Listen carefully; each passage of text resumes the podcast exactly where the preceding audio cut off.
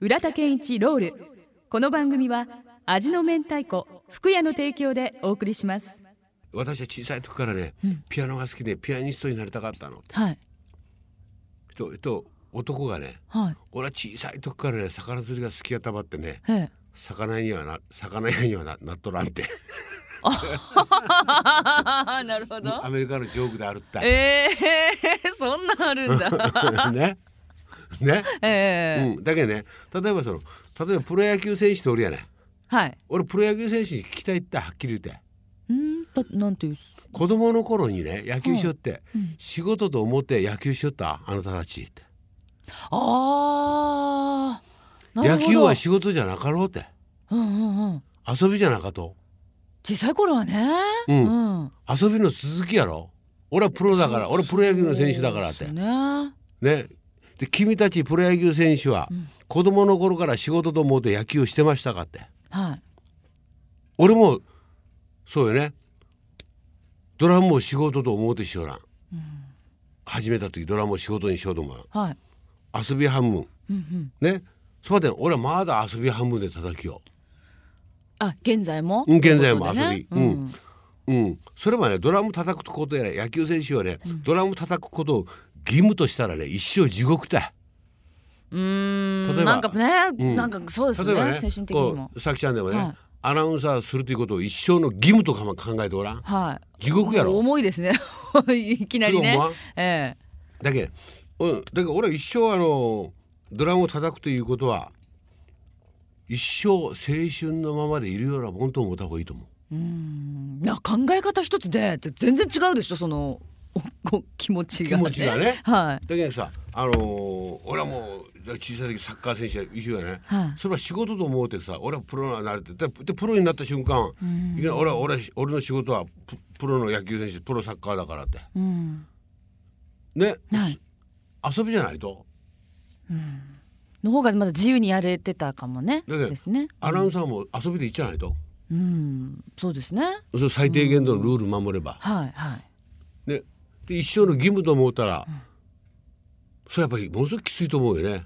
うんうんなんか楽しみがなくなると思う、うん、ドラムだけど俺はずっとドラム叩きよけ、もうなんかずっと青春のままばってねえーだって多分浦田さん叩いてる時めちゃくちゃいい顔してますもん。 私この間見たでも白井型とかでねめっちゃ楽しそうに弾いてましたよ。こう皆さあんのとあ顔をと見ながらああとがあれみたいないやみんな言われるみんなが言われる、うんもうもうみんな言うあのドラム叩きが一番かっこいいって、うん、もうなんかそう言ってね照れるかもしれんけどそうなんですよ 顔が一番生き生きしとそる、うだよねどうやってお客さん乗せるのかブーンってその気持ちがね、えーよう見ようでしょ客席はねだけ、うんよどどうんうんどうして乗せるかとかってまだねドラムソロはしてもいいばってんね、はまあまあこれ以上はまあまあもうそれ以上したら臭いだろい、うん、う、ん、まあその頃そのまあダンス1718でダンスホールというところでするわけですよね、はい福岡にもダンスホールが1235軒小倉にもあったしで佐世保にもあったしいろんなおもーう仕事はもうこと欠かさずに3ヶ月契約でやるわけですよ。はいであのまあなもう何やっても今、まあ、ヒットチャートの曲をやって踊りや踊りたい踊りやすい曲「Do You Wanna Stand Stand Stand Stand Stand」ってそういうツイストとか、うんうんあのモータウンとか踊りやすい曲をしたら、うんまあいいわけですよ。はいででスロースローで言ったら「When I'm a l o v e s Man うん」例えば「男が女を愛する時朝日のアトリエ」とかうんしてね俺がその時バンドをしよった男でねあのーキーボードが高江修二っていうとこってねでギターが木村ベースが大野っていうんだで俺はドラムやったんですはいしたらねそのもうなんか知らんばってねその時あのーそのキーボードの高江修二さ修二が「おい今日月曜日やない!」って「どうしたってや?」とドラム練習したらはい「月曜日岩手屋休みぜ」って「岩手屋の化粧品の女がいっぱい来るけんね」って これは人なめ本当に女目当てなんだ、ね、で、ね、で、ええで、あ、明日火曜日やないや、っていうことはでベいースが、かよ明日か、明日火曜日や、明日あの美容室が休みやなって。おおで、で、で、なん言ったかお前、水曜日た、水うん水曜日玉屋が休みぜ って。